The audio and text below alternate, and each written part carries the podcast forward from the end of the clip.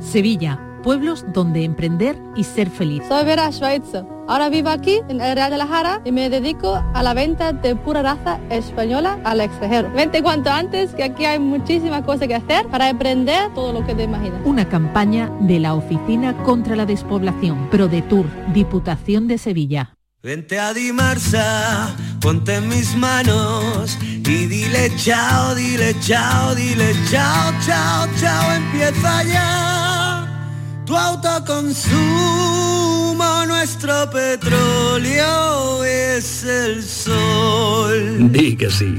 Únete al cambio. Dimarsa.es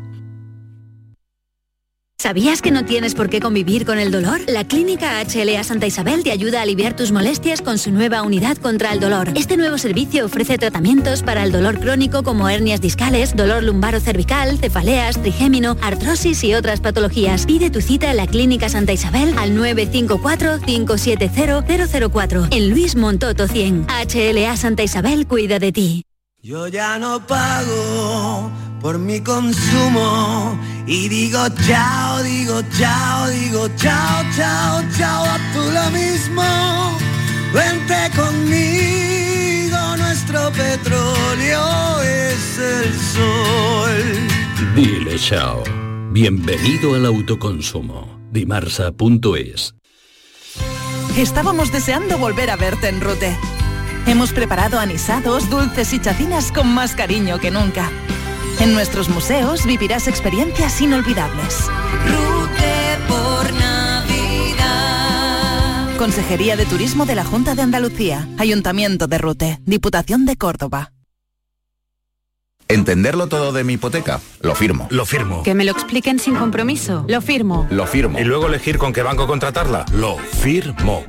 Hipoteca Sabadell, la hipoteca que incluye una cita con un especialista para que entiendas todo lo que firmas, incluso el precio. Pide ya tu cita en bancosabadell.com barra hipotecas. Vuelve Film Symphony Orchestra con su nueva gira Phoenix. Un apasionante espectáculo con el que resurgirás de tus cenizas.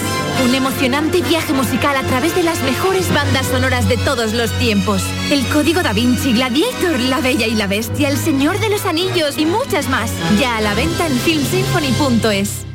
Este próximo miércoles 24 de noviembre os esperamos en el Auditorio Nissan Cartuja de Sevilla a las 7 de la tarde para disfrutar del show del comandante Lara en vivo y en directo. Si quieres asistir, tienes que recoger tu invitación, máximo dos por persona, en el propio auditorio, que está en la calle Albert Einstein sin número, en la isla de la Cartuja. Disponibles desde el lunes a las 9 de la mañana y hasta las 3 de la tarde. Date prisa porque son gratuitas. Entrada hasta completar aforo. Con la colaboración del auditorio Nissan Cartuja.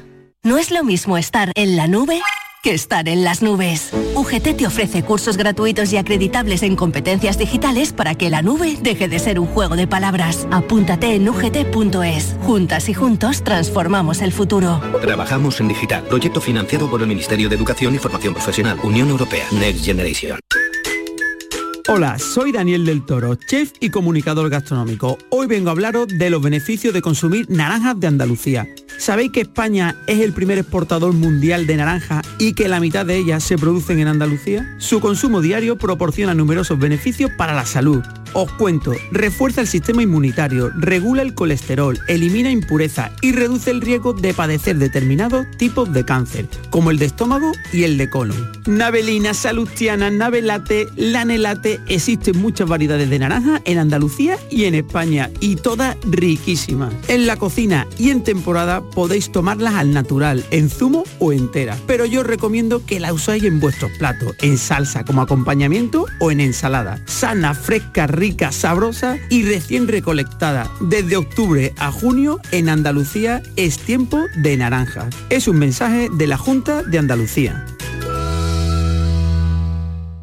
En Canal Sur Radio, por tu salud, responde siempre a tus dudas. El dolor de espalda es la consulta más frecuente al traumatólogo. No solo afecta a adultos por desgaste y el paso del tiempo, también a niños y adolescentes que padecen dolor debido a desviaciones de columna. Este lunes en el programa los mejores especialistas en columna nos ofrecen todas las claves sobre estos problemas y nos orientan sobre las técnicas que consiguen solucionarlo. Envíanos tus consultas desde ya en una nota de voz al 616-135-135. Por tu salud, desde las 6 de la tarde con Enrique Jesús Moreno. Súmate a Canal Sur Radio, la radio de Andalucía.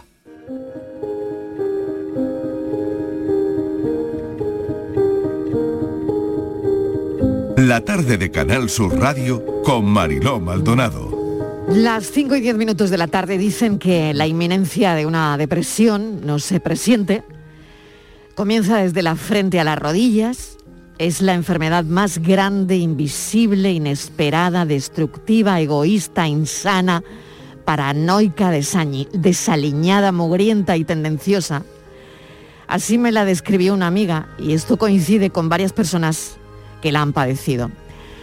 Por otro lado, en España hay 400.000 personas diagnosticadas con esquizofrenia, medio millón con trastorno bipolar y más de 200.000 personas que han sufrido un episodio psicótico relacionado con el consumo de drogas, por ejemplo. Hoy tengo un libro que he leído durante el fin de semana, se llama Por si las voces vuelven, lo quiero recomendar, es de Ángel Martín. Es imposible saber cómo funciona el interior de los cerebros. Uno da por sentado que todos funcionan más o menos igual y que la forma que uno tiene de pensar o de sentir es la misma que tienen todos los demás. Pero dudo mucho que nadie pueda asegurar al 100% y con certeza que eso es exactamente así. Imagino que ahora mismo habrá científicos diciendo, sí que se puede porque cuando nos ponemos unos electrodos se activa tal o cual zona del cerebro y vemos colorines amarillos, verdes y naranjas y unas ondas que suben y bajan sin parar porque bla, bla, bla, bla, bla. Pero todos sabemos que esos colorines y esas ondas jamás podrían decirte si tú estás leyendo esto con tu voz o con la mía. Es más, ¿cuál es la frase que más veces te ha dicho tu madre? ¿La tienes? Piénsala. Escúchala en tu mente. Ahora dime, ¿la escuchaste con su voz o con la tuya? ¿Lo ves? Tu cabeza está llena de voces y eso jamás podrá detectarlo nadie por muchos electrodos de colores que te pongan. Quizás podrán saber las zonas del cerebro que se activan, pero jamás podrán saber cuál es la voz que has escuchado. En tu cabeza tienes voces de padres, amigos, hermanos, parejas, familiares, profesores, jefes, compañeros, actores, músicos, algunas que tú mismo han inventado e incluso algunas de personas que murieron hace tiempo o no hace tanto. Hay cientos de voces esperando a que las necesites para relatar algún recuerdo o simplemente bromear. La única diferencia entre estar cuerdo o estar loco es tenerlas o no bajo control. Digamos que estás cuerdo porque las tienes controladas bajo llave en una especie de baúl como si fueran el muñeco de un ventríloco, esperando a que las vayas eligiendo a medida que las necesites. Volverse loco es ir a cambiar de sitio ese baúl y que se te caiga al suelo, se rompa la tapa y se pierda la llave para siempre mientras todas esas voces deciden que a partir de ahora van a acampar a sus anchas dentro de tu coco diciendo lo que les salga del rabo como y cuando más le apetezca. Pero como esas voces lo último que quieren es llamar la atención para evitar que puedas devolverlas al baúl o pedir ayuda cuanto antes, sus intervenciones son perfectas y sutiles.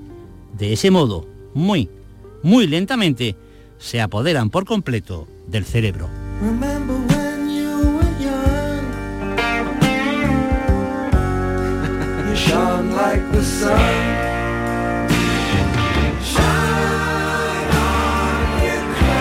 Brillante como un diamante es una canción de Pink Floyd además que, bueno, escribió el grupo para uno de sus miembros que tuvo un problema, probablemente como el que ha tenido Ángel Martín. Esto que escribe Ángel Martín en el libro que hoy estamos presentando aquí en la tarde, por si las voces vuelven, le ha puesto la voz nuestro compañero Paco Rodríguez. Ángel, ¿qué tal? ¿Cómo estás? Muy Bienvenido. buenas. ¿Qué tal? Me, me ha gustado mucho ¿Sí? escucharlo en voz de otro, claro. Sí, sí. Eh, ¿Qué te ha parecido? Eh, muy bien, yo leería el libro, ¿eh? Fíjate lo que te digo. Muchas gracias. Le hemos puesto también que leerías el libro. Claro, ¿no? incluso con la música, ¿eh? A mí me voy a echar de menos la música cuando lo lea y no esté de fondo. Bueno, bueno, siempre te la puedes poner de fondo, ¿no? favor. Bueno, mira, la sensación que tengo después de leer el libro el fin de semana son muchas, pero sobre todo de agradecimiento. Normalmente una de las gracias cuando acaba una entrevista, pero a Ángel Martín hay que darle las gracias antes. Por lo que yo creo que, por, por la valentía, por lo que has hecho, ¿no? Que creo que la mayoría lo oculta, ¿no? Sobre todo si te dedicas a la tele, al cine o si vives de la comedia. Así que para mí es un testimonio de entrada muy valioso, muy valiente. El libro se llama Por si las voces vuelven y está conectando muy bien con la gente y Ángel, yo creo que eso es por algo. ¿eh?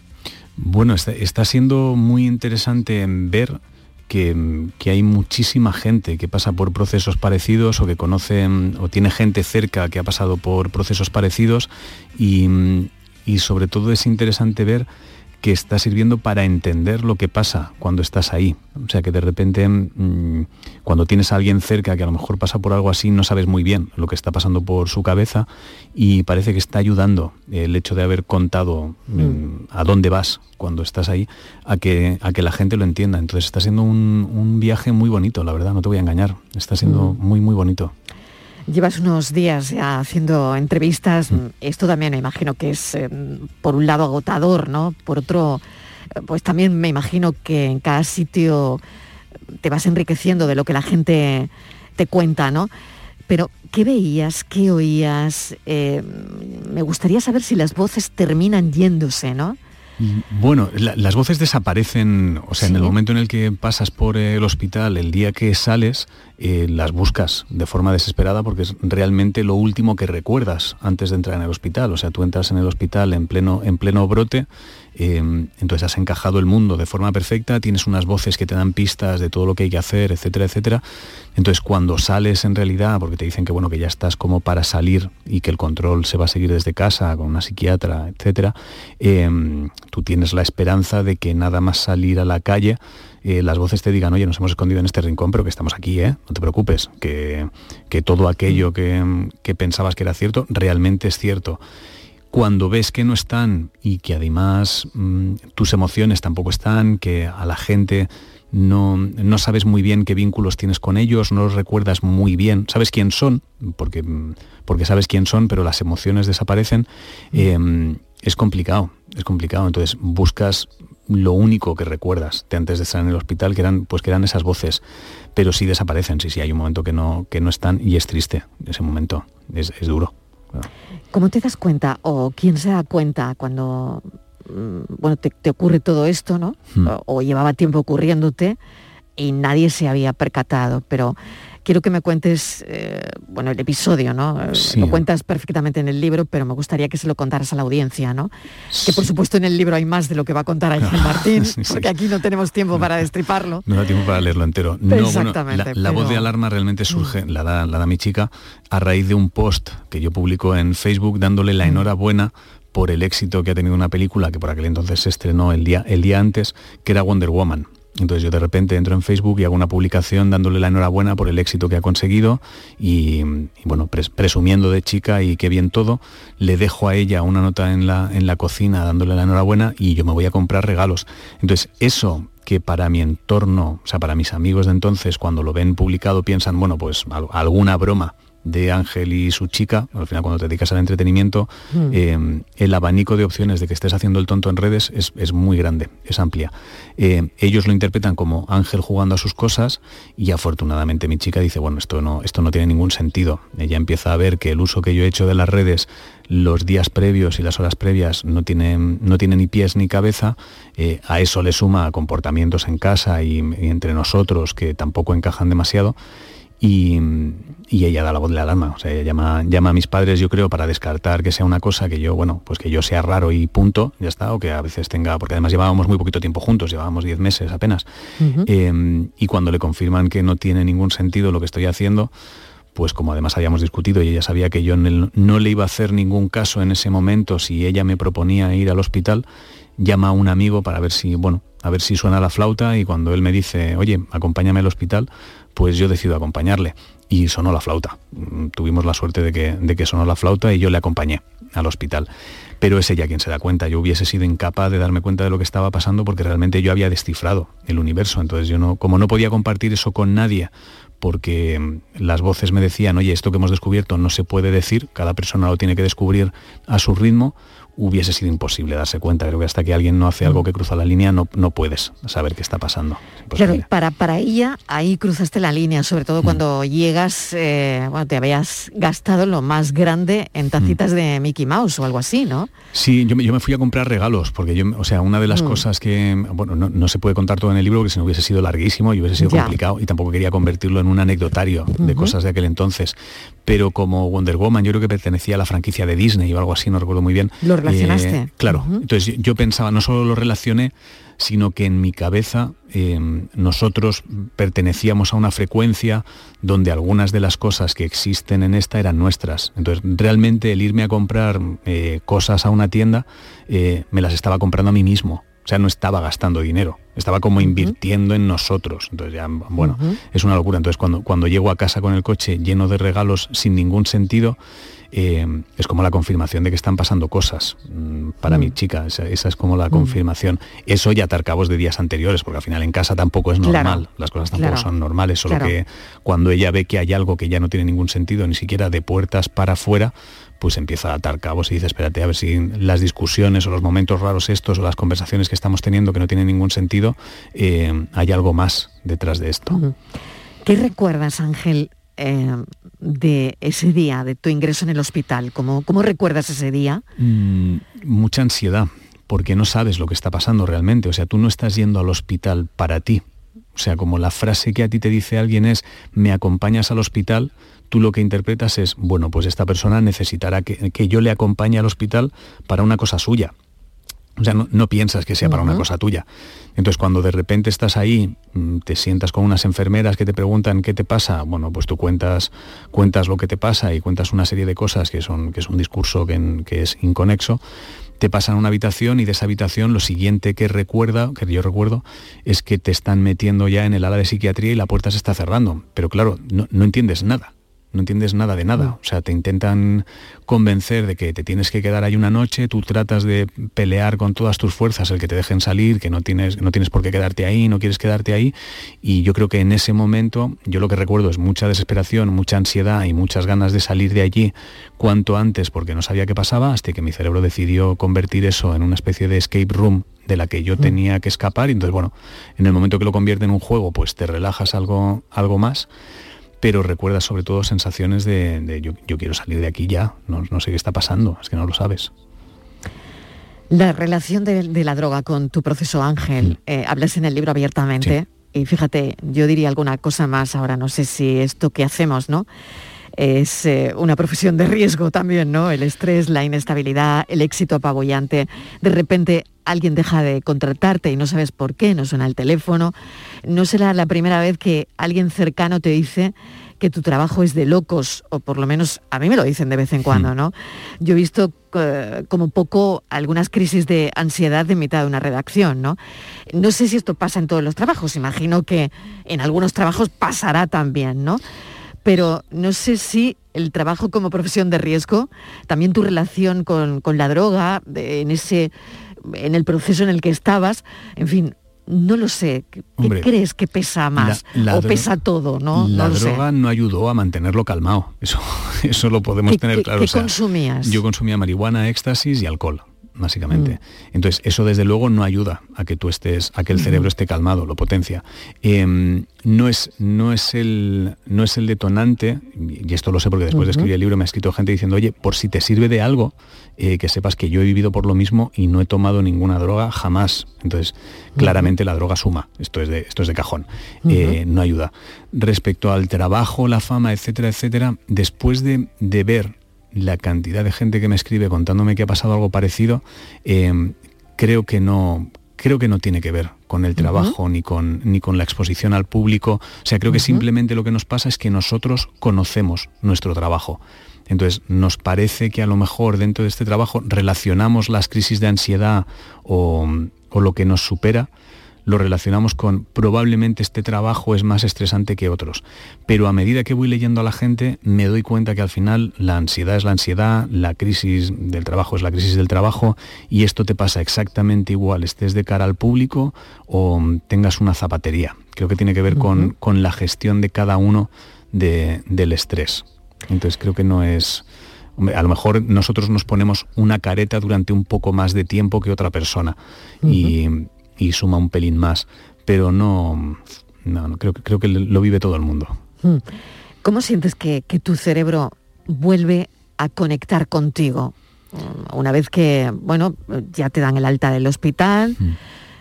¿lo sientes en el mismo hospital o, antes o después, no? ¿Cómo, sientes? Mucho, mucho después, mucho después, años después. O sea, estás, estás muchos años tratando de buscar eh, cómo recomponerte mucho, mucho tiempo. Primero, primero yo creo que pierdes mucho tiempo tratando de recomponer lo que eras antes y en esa búsqueda de tratar de recomponer lo que eras, mm, ese ejercicio es desesperante. Porque no, porque no lo sabes, ni siquiera sabes por dónde buscar y como las cosas no te generan ninguna emoción, es muy complicado, porque de repente la sensación que tienes es de, ostras, si esto me gustaba antes, ¿por qué ahora no? Y entonces te vas metiendo como cada vez más en el pozo, en la sensación de, pues nunca voy a recuperar las emociones, si yo a esta persona le tenía aprecio, porque ahora de repente no le tengo aprecio, o si a mí esto que antes no me gustaba, porque ahora me gusta. Entonces te planteas, cuando empiezas a comparar el por qué ahora esto, por qué antes lo otro, te desesperas.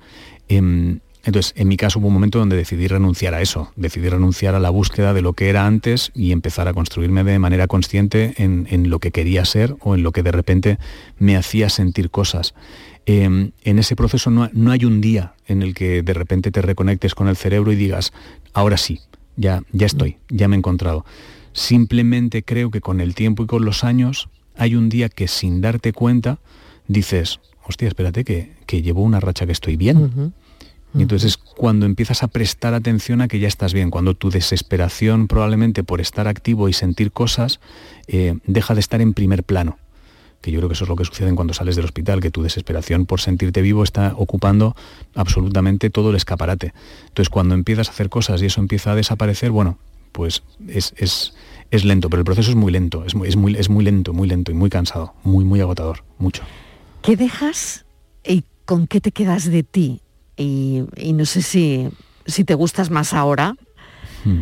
o no. Eh, sí, sí, y, tampoco sé cuánto, cuánto dura ese proceso, ¿no? Hmm. Bueno, en, mi caso yo, llevo cuatro años en este proceso, o sea, ahora se cumplen cuatro años.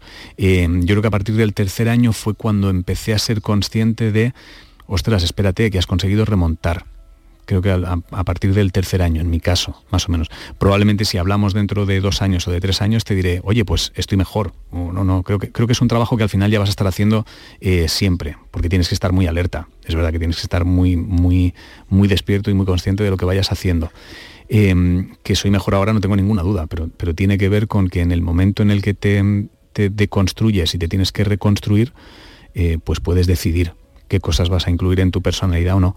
Entonces, es un rollo al principio porque es como si te pusieran un espejo delante donde puedes ver todas tus miserias y todas las cosas donde claramente eras, eras un bobo. Y entonces durante mucho tiempo tú tratas de justificarte diciendo, no, no, pero yo esto, yo era así porque no sé qué. Y hay un momento que dices, no, no, mira, pero todo, todo esto que estabas construyendo en tu personalidad te llevaba a un lugar donde claramente eras peor persona de lo que estás construyendo ahora.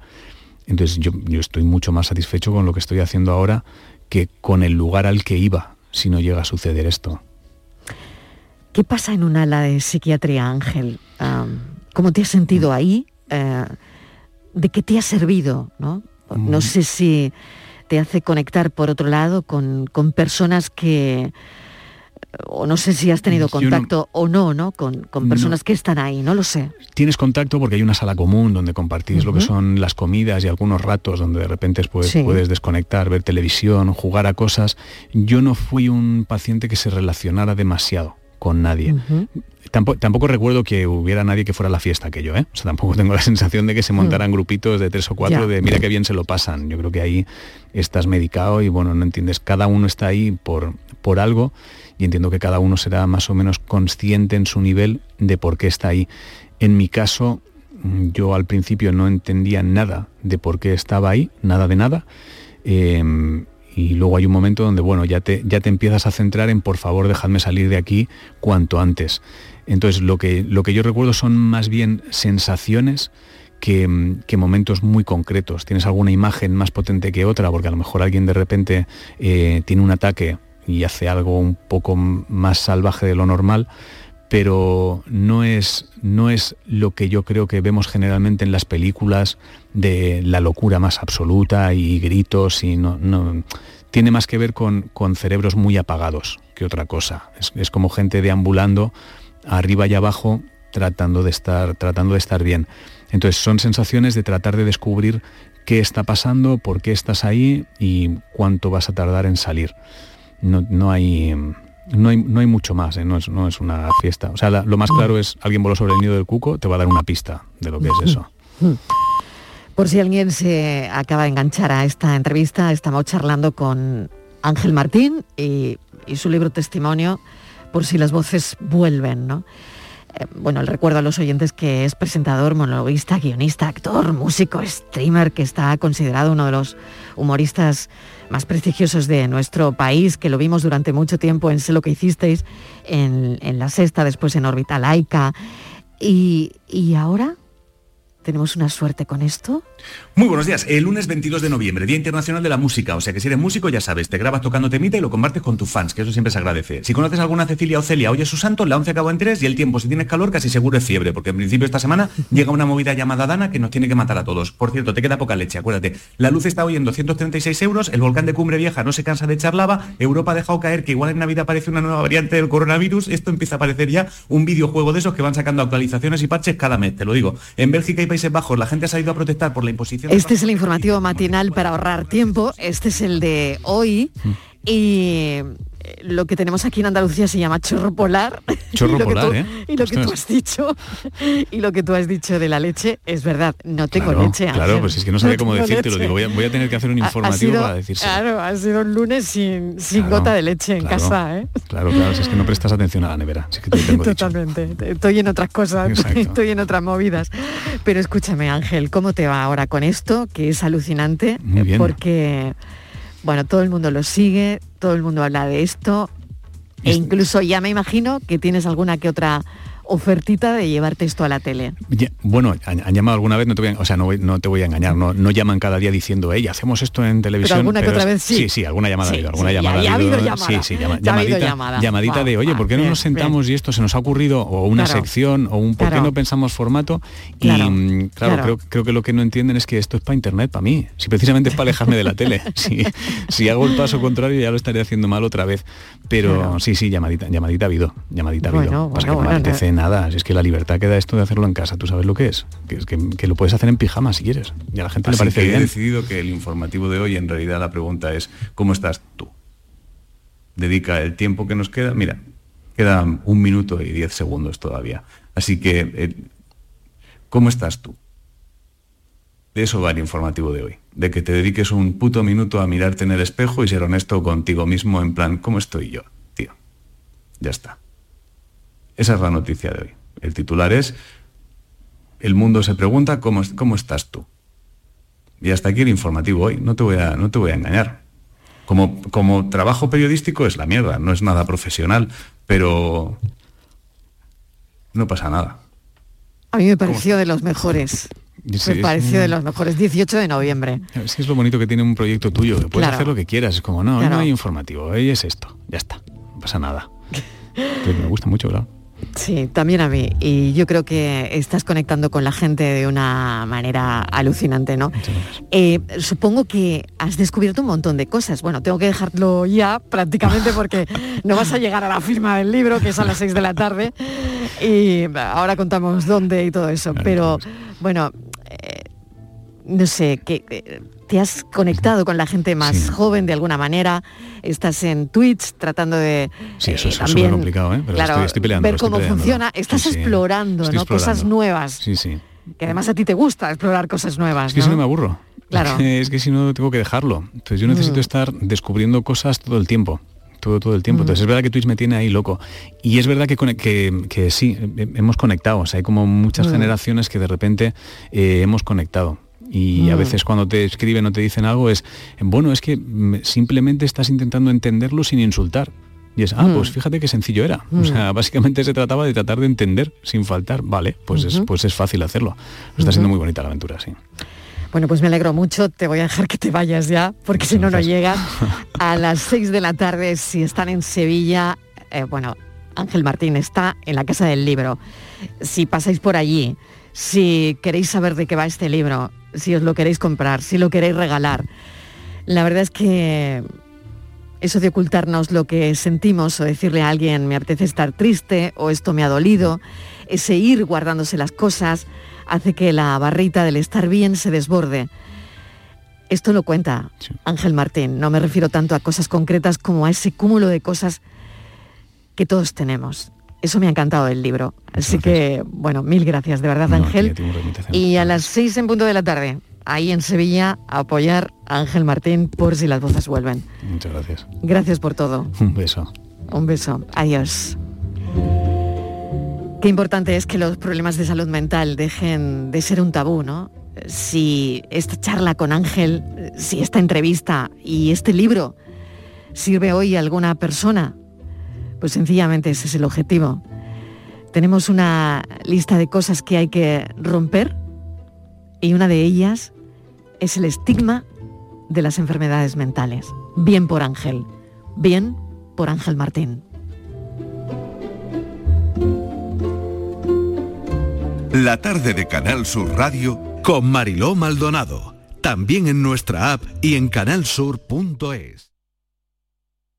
Canal Sur Radio Sevilla, la radio de Andalucía. ¿Te está afectando la subida de la luz? Claro que sí. Por eso en Insolac Renovables instalamos paneles fotovoltaicos de autoconsumo con los que podrás generar tu propia electricidad. Y ahora, con la subvención del 40% de la Agencia Andaluza de la Energía, lo tienes mucho más fácil. Entra en insolacrenovables.com e infórmate de las ventajas que tiene el autoconsumo. Insolac, expertos en energías renovables desde 2005.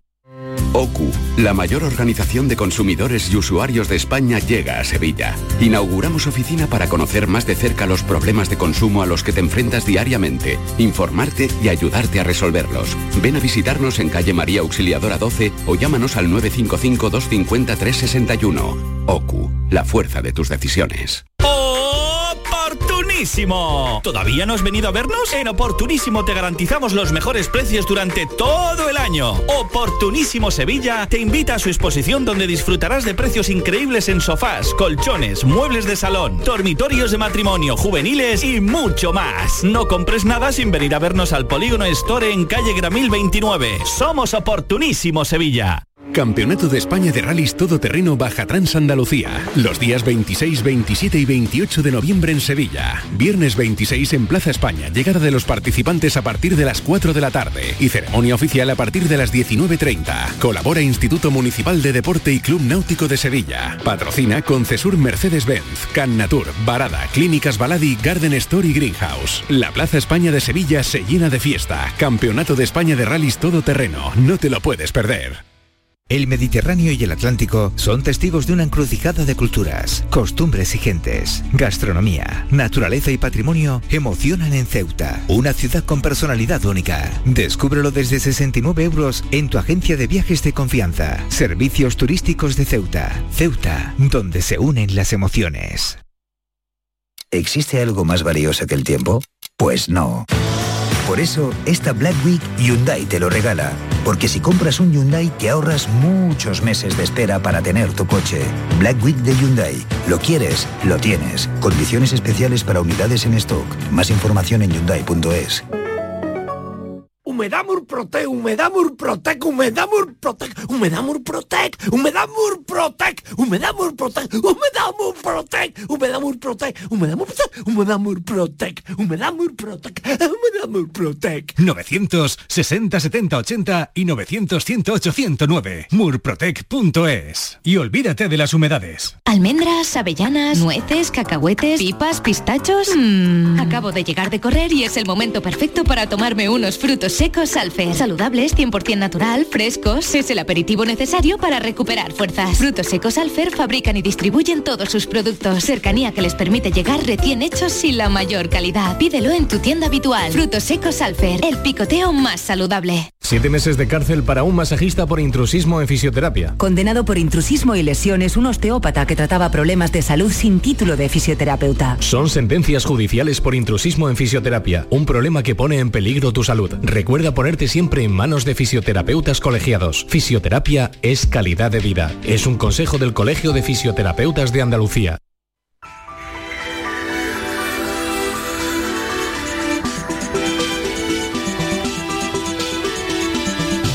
A las seis en punto de la tarde llega Enrique Jesús Moreno con el programa Por tu Salud y vamos a ver lo que tenemos hoy. Enrique, ¿qué tal? Bienvenido. Hola, muy bien, muchas gracias Mariló, muy amable. Oye, hoy vamos a hablar de los dolores de espalda, ¿qué te parece? Pues me parece que es un ¿Sabes? tema top one. Sí, sí, sí, sí, sí. Es el, el- el dolor eh, eh, más frecuente, la- el problema que se presenta más frecuentemente al traumatólogo. Y bueno, muchas veces se debe al envejecimiento, también a vicios posturales, como eh, estamos acostumbrados a ver de alguna forma, y a padecer en otras ocasiones. Eh, tiene que ver con el envejecimiento de la columna, aunque la desviación de la misma eh, la padece hasta el 8% de la población y eso no tiene que ver con la edad. Fíjate que solo en niños y adolescentes representa el 3%.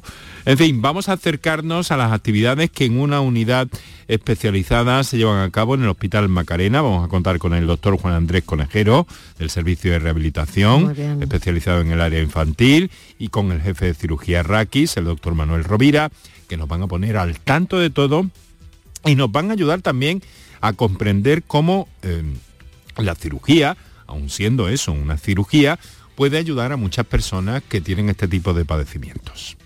Muy bien, Así pues que ¿a, quién eso es no, lo que hay. a quién no le ha dolido eh, la espalda alguna vez, Enrique? Así que hoy estaremos muy, muy atentos a partir de las seis en punto de la Muy tarde, Y- con grandes y- expertos como siempre. Y una cosa, si me lo permites, a sentarse derechitos. Claro que sí, mira, pues acabo de corregir mi posición ahora Ay, te he pillado. mismo. Sí, señor. Un beso, Como si me estuvieras viendo. Un beso. Gracias, Enrique, hasta ahora, a las seis en punto. La mañana de Andalucía con Jesús Vigorra. Un programa informativo. Además, el Constitucional también se ha pronunciado sobre... De entretenimiento. Arturo Pérez Reverte, buenos días. Que te ayuda Señor Calatayú, buenos días. Hola, buenos y te divierte. Las mañanas de Andalucía son mejor. La mañana de Andalucía con Jesús Vigorra. De lunes a viernes desde las 5 de la mañana. Quédate en Canal Sur Radio, la radio de Andalucía. Vamos a celebrar una gran fiesta de cumpleaños. Y estás invitado. Vendrán los mejores artistas andaluces. Todos los que han nacido en Canal Fiesta y hoy son figuras internacionales. Será muy pronto. Y tú podrás vivirlo en directo. No pierdas nuestra sintonía porque falta muy poco para que te digamos cómo. Canal Fiesta cumple 20 años y lo vamos a celebrar a lo grande. No te lo vayas a perder. Canal Fiesta. 20 años contigo.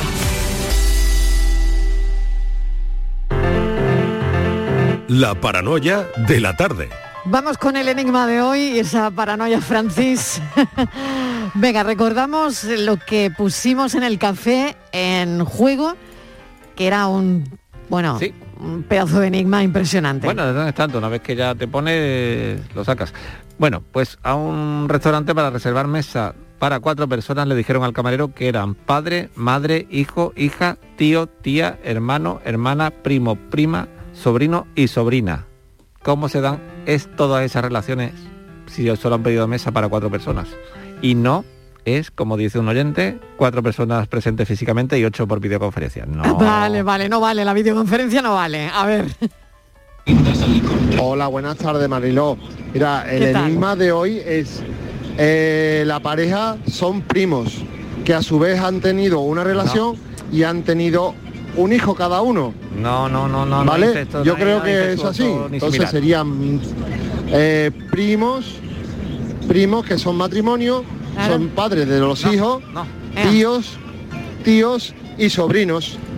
Venga, un saludo. que cuanto más primo, más más rimo. Venga, debe ser Buenas tardes, Marilo y compañía. Hola, buenas tardes. Pues mira, soy Sheila de Coín y Hola, llamaba Sheila. para hablar sobre el enigma. Yo creo que lo tengo. A ver. Venga, a pues ver. mira, yo creo que van una hermana y su hermano Vamos bien. y cada uno lleva a un hijo. Vamos, Ella lleva un hijo y él lleva una hija. Muy bien, muy bien. Y ahí creo que estaría todo resuelto porque ella es madre de uno de los niños, tía de uno de los niños y hermana de su hermano. Perfecto. Su hermano es su hermano, el tío de, uno de, pero de bueno. lo- uno de los niños pero bueno. y padre de otro de, de los niños. Pero bueno. Y luego lo- los niños serían pues sobrinos y primos. Bueno, como Muy se bien, puede discurrir bien, de esta manera. Tengo a Pilo Martín, a Aurora Bueno, bueno, bueno. Macías, a Javier Soto. que os me hallo, ¿eh? Bueno, ¿qué, qué, qué os parece esta Yo iba a historia? decir una maldad de la realeza, pero me calla la boca porque que no. Por lo tanto, esa es la respuesta Esa es correcta. la respuesta correcta y muy bien explicado. Muy bien explicado, Francis. Mañana uno más facilito, ¿no? Vamos, vamos por algo más facilito. venga, venga. mil gracias. Hasta ahora. La tarde de Canal Sur Radio con Mariló Maldonado. Decía hace un instante que qué importante es que los problemas de salud mental dejen de ser un tabú.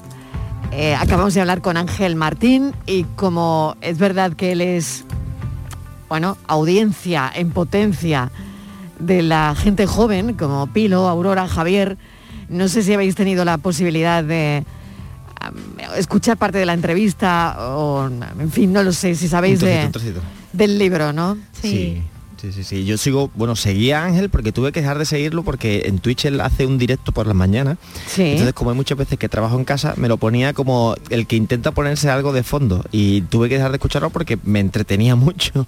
Entonces no podía seguir trabajando. Y dije, "Oye, Ángel, te tengo puesto de fondo, pero no me dejas porque me atrapas, ¿no? Entonces, Claro. sí, sí, sabía de todo el proceso este que ha ido compartiendo con, con su audiencia. Tiene, bueno, tiene un Discord, va contando cosas. La verdad es que es un tío muy activo en las redes de una forma Sí. muy natural. Y, y no, no, lo que pasa es que aún así cada, uno- cada vez que uno lo escucha se sorprende por la, por la gravedad de- del asunto, ¿no? Por cómo lo Mm. cuenta, por cómo lo ha naturalizado.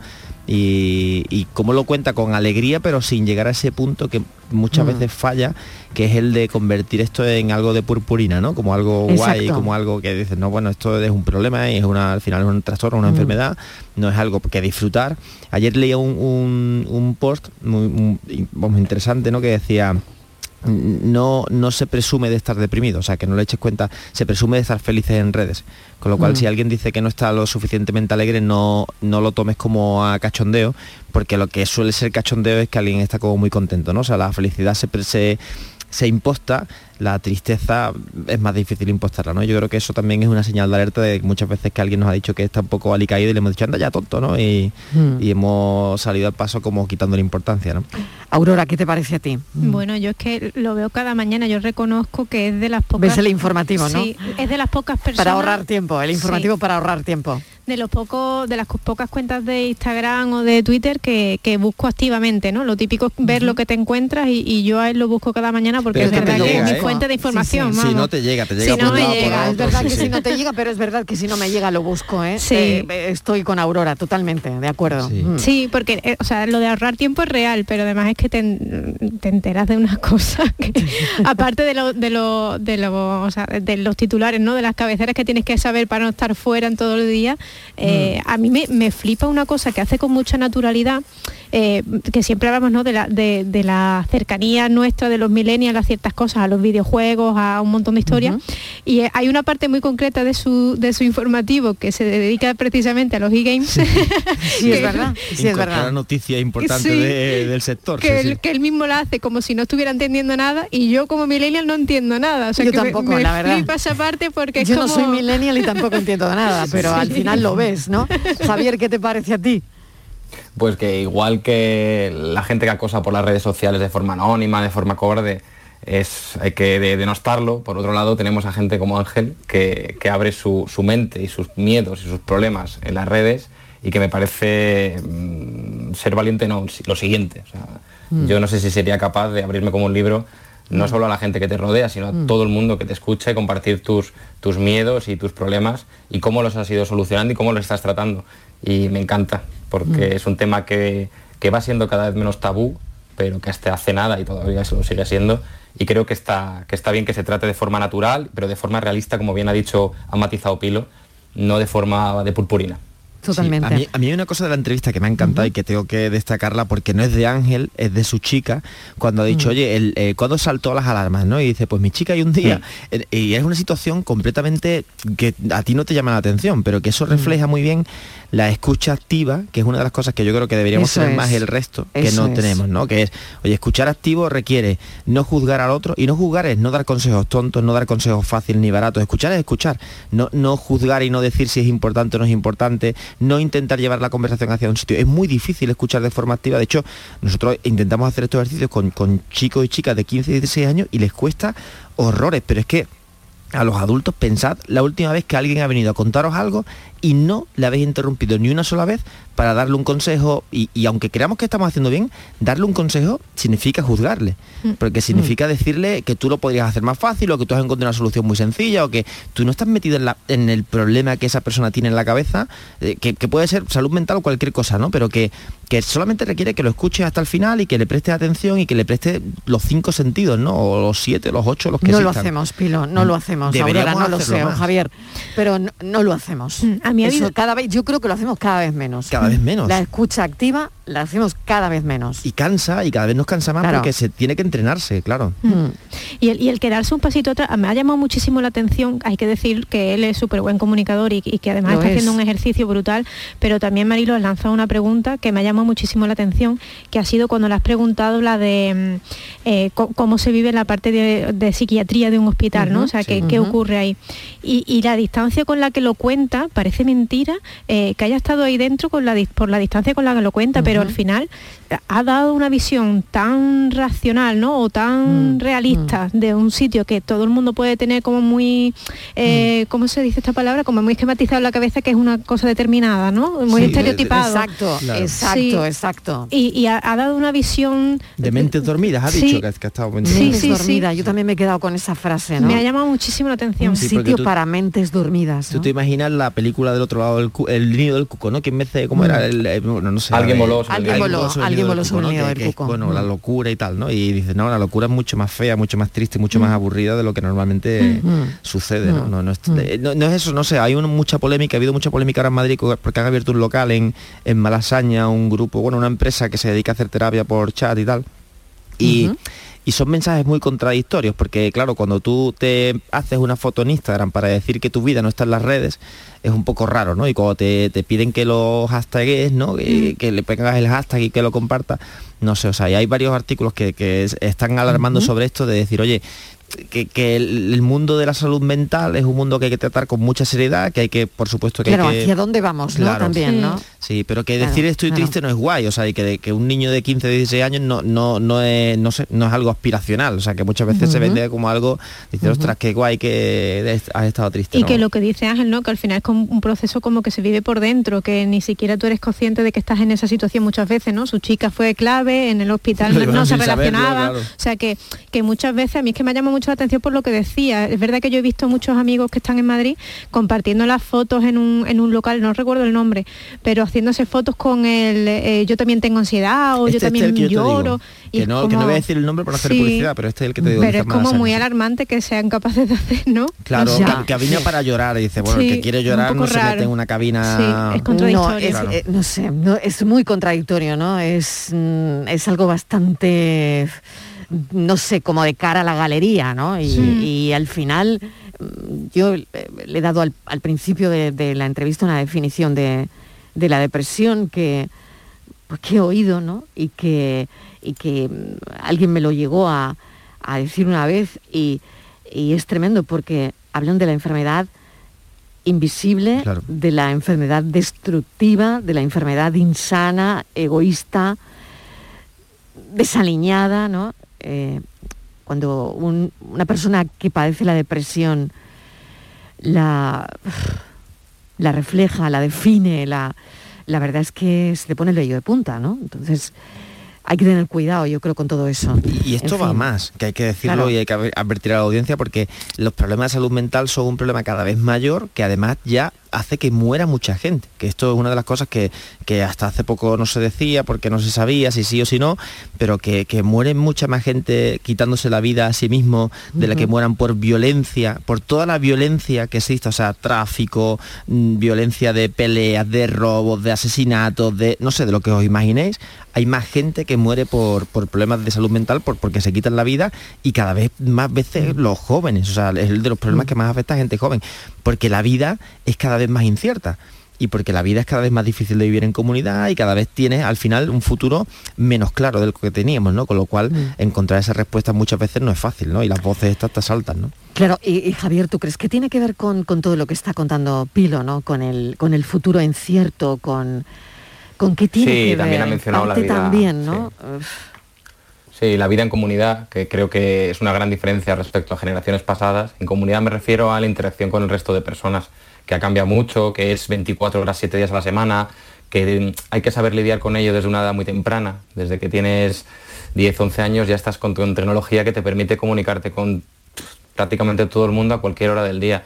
Todo eso ha cambiado, ha cambiado la, la estructura mental y comportamiento de esta generación respecto a las otras. Bueno, y ahora pasa una cosa, está- Que por ejemplo tú y yo jugamos al Pokémon Unite, ¿no? Que la audiencia a lo mejor esto no lo sabe, pero jugamos, nos hemos aficionado, toda Andalucía y toda España, por nos hemos aficionado a Pues jugar que se sumen, y que se sumen se quien sumen quiera. con nosotros. Sí, Que- a que esta gente además le hace quiera falta se equipo, ¿eh? que nos hace falta equipo. Hay que- hay que montar equipo, que hay que montar equipo, venga, Sí, que se sumen. Esto, que se cuenta de cachondeo, mira, Mm. eh, eh, pasa con todo. El Pokémon Unite nos enfada a Javier y a mí porque nos ganan. Y porque ahora todo es competitivo. Y ahora tú no, tú no puedes dibujar y no ser Picasso. Que esto es otra de las cosas que yo también me sorprende mucho. Que dices, ostras, ¿a ti qué te gusta dibujar? Ves los dibujos y dices, porque porquería que yo, pues tú, si a ti te gusta dibujar, tu dibujo na- no vale para nada. Vale, picha, pero yo te he dicho que me gusta dibujar, no que No quiera ser el mejor, claro.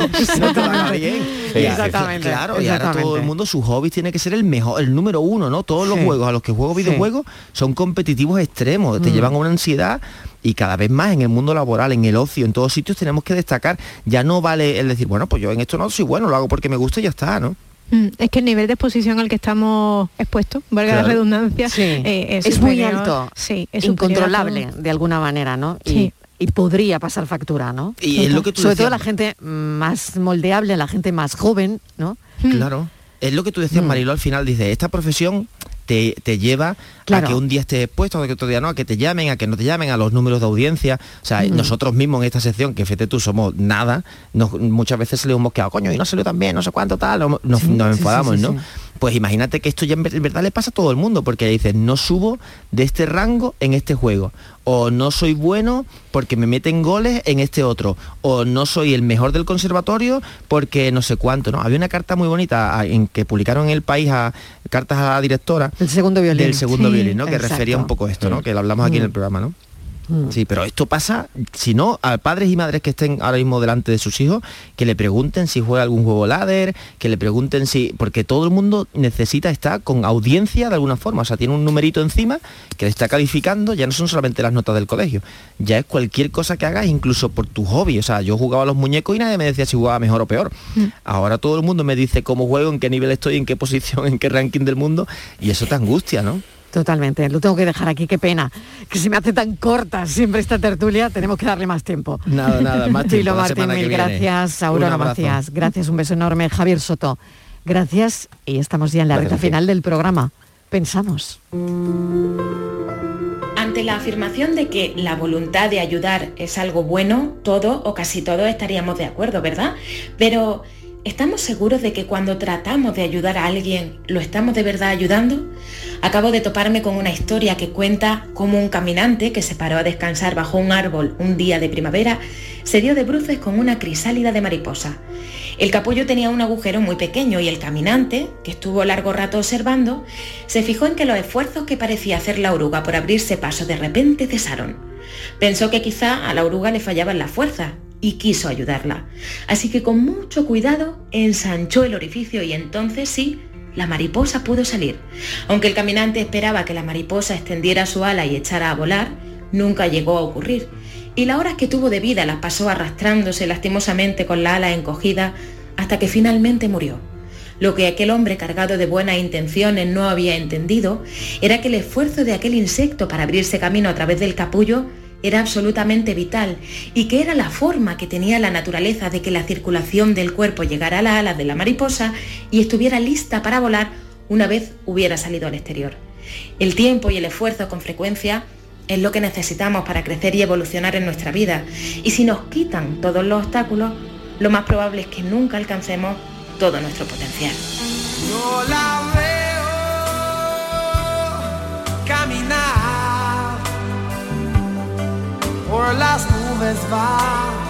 Es el pensamiento que cierra hoy el programa en nuestro Pensar Mejor, la periodista Irene Rivas.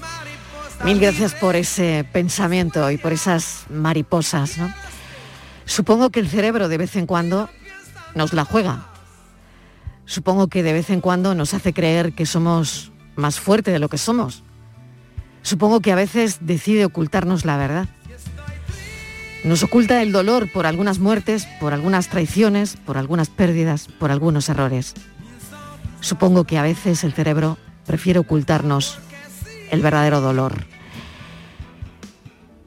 Es el libro de Ángel Martín, por si las voces vuelven, que ha estado hoy en el programa y que nos ha dejado también a todo el equipo pensando. Mil gracias por estar ahí. Mañana, a partir de las 3, volvemos a contarles, como siempre, la vida. Adiós.